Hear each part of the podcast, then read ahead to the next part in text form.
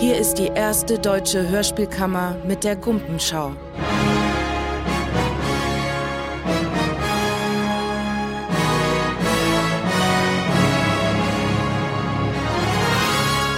Heute im Studio Dennis Rohling.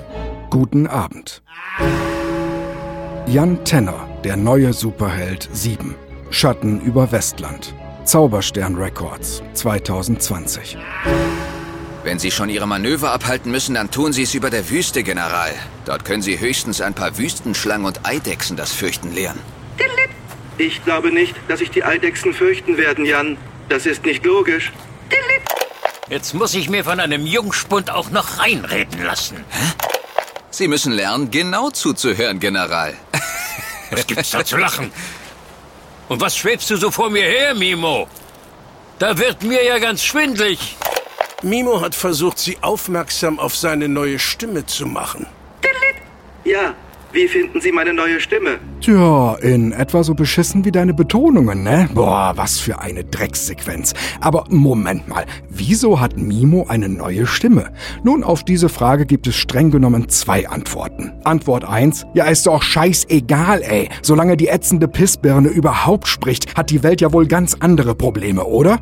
Antwort 2. Der bisherige Sprecher von Mimo, Wilfried Herbst, ist letztes Jahr in den Ruhestand gegangen. Und wer will ihm das verübeln angesichts der menschenunwürdigen Jantenna-Einsätze in letzter Zeit? Und deshalb wird C3POs noch nervigerer Cousin Harz 4PO ab sofort von Nico Notnagel gesprochen. Ein Name, der nach einem Pseudonym schreit. Und ein Pseudonym würde ich mir ohnehin zulegen, wenn ich für Jantenna gebucht würde. Zum Beispiel Nino Thesenfitz oder so. Naja, und weil Wilfried jetzt seinen zweiten Herbst zelebriert, gibt uns Pepe Nietnagel also den Mimo. Aber wieso muss das im Hörspiel thematisiert werden? Ich meine, 99,999 Prozent der geistig komplett verstrahlten Alleshörer hätten nicht mal gemerkt, dass der arschnervige Flitzpiepen-Apparillo Mumu eine neue Stimme hat. Und für die restlichen 0,001 Prozent hätte dieser knappe Dialog gereicht. Tüdelüt, Ich hab jetzt eine neue Stimme. Gut? Tüdelüt. Nee, scheißegal. Geh kacken, Alter. Zack, fertig. Da fragen Sie sich natürlich, warum dieser Schrott im Hörspiel fast eine halbe Minute gedauert hat. Aber Sie stellen die Frage falsch. Korrekt muss sie lauten, warum hat dieser Schrott im Hörspiel fast zweieinhalb Minuten gedauert? Ja, richtig gehört. Dieser Müll, der schon hier in der zusammengekürzten Fassung so erbärmlich war, dass sich alle Balken von Ödland gebogen haben, ist im Zaubersternland fünfmal so lang. Und warum? Ja, da gibt es einige Gründe. Hier nur die schönsten. Zum einen muss Thomas Kästner als General Vorbett laut Sprechervertrag in jeder seiner Szenen genug Takes kriegen, um mindestens 53 Betonungen verkacken zu können. Jetzt muss ich mir von einem Jungspund auch noch reinreden lassen. In Ihrem nächsten Leben können Sie meinetwegen moderne Kriegsführung studieren und eine Karriere in der Armee anstreben. Genau. Weitere spannende Studienfächer? Regisseur bei diesem Bums hier. Denn dafür muss man nur tadellos Bubu machen können, während die Sprachaufnahmen laufen. Oder wie wäre es mit Jan Tenner Schnittkäse? Einzige Voraussetzung? Sie müssen sicherstellen, dass Sie aus allen vorliegenden Take-Versionen stets die zusammenschneiden, die am wenigsten miteinander funktionieren. Herr Leach. Weitere Gründe für zweieinhalb Minuten inhaltliche Oberstübcheninsolvenz. Die rattendämlichen Interjektionen. Also das Mätzchen machen während der Takes des Dialogpartners, damit es realistischer klingt. Jetzt überlassen Sie auch das bitte mir. Die Bürger von Westland haben ein Recht darauf, auch weiter in Freiheit leben zu dürfen und deshalb... Ja, ja, jetzt regen Sie sich mal wieder ab. Einfach nur genial, wie hier mit Hilfe einiger weniger Reaktionen von Jan Tenner Arschgeige Junior der Eindruck vermittelt wird, dass General Bohrfett und er gerade wirklich miteinander sprechen und da nicht bloß dusselig geschriebene Takes mit noch dusseligeren Improvisationen gemischt werden. Ich hab das regelrecht im Ohr, wie das bei den Aufnahmen und später im Schnitt abgeht. Okay, Thomas, machst du dann bitte bei Take 2132 weiter? Und denk dran, immer schön Pausen für Florians Interjektionen zu lassen, ja? Und bitte. Also ich muss doch wirklich sagen, dass das ein ganz schön starkes Stück ist, Jan. Wie sich Mimo mir gegenüber verhält, das geht doch auf keine Kuhhaut. Nein, wirklich nicht. Da brauchen Sie jetzt gar nicht so unverschämt zu grinsen. Heiliges Kanonenrohr. Und überhaupt, sind Sie sich eigentlich im Klaren darüber, was das bedeutet, wenn die Raketen unterwegs sind? Genau, Jan, ganz genau. Ich glaube, es ist besser, wenn wir alle jetzt ins Institut fahren und alles weitere dort besprechen. Okay, danke, Thomas. Waren alle Betonungen so, wie du das wolltest? Hallo? Du, der Simeon ist schon gegangen. Also, Florian, ich bräuchte dann noch für Take 2132 Interjektionen. Äh, Moment. Ähm, äh, Hab ich gar nicht. Da fehlt das Ende in dem Skript. Ach so. Ja, dann mach doch einfach so, wird schon passen. Okay. Äh, worum geht's denn da inhaltlich? Äh, äh, äh,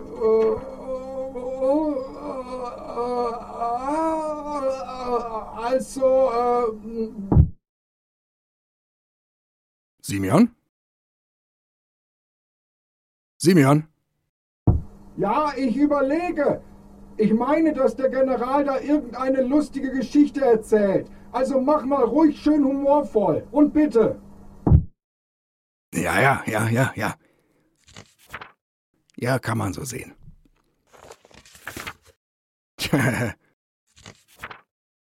ah ja, ja, ja, ja, ja, ja.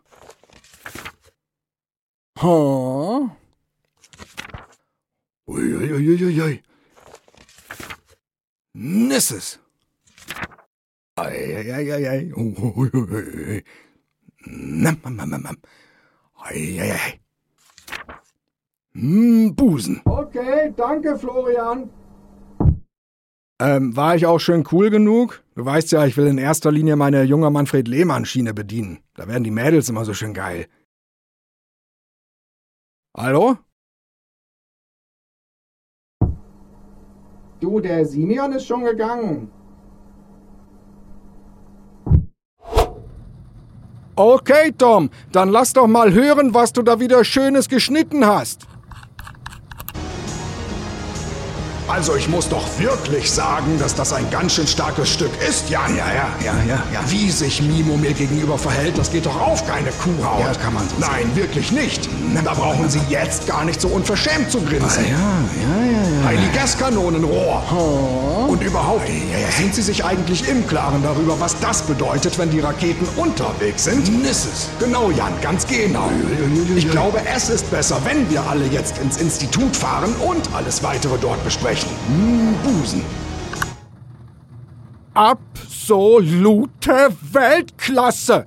Tom, du bist ein Magier an der Schere. Die Hälfte der Takes kannte ich übrigens nicht mal. Da hab ich schon geratzt. Oje. Ja, ungefähr so wird es ablaufen. Was muss denn noch in den zweieinhalb Minuten untergebracht werden? Na, unter anderem das übliche Tralafitti Mike Krüger Gammelsprüche-Feuerwerk. Ich weiß, wann ich es mit Sabotage zu tun habe. Sabotage! General, haben Sie eigentlich Bohnen in den Ohren? Und Tomaten auf den Augen? Wie? Was? Hm.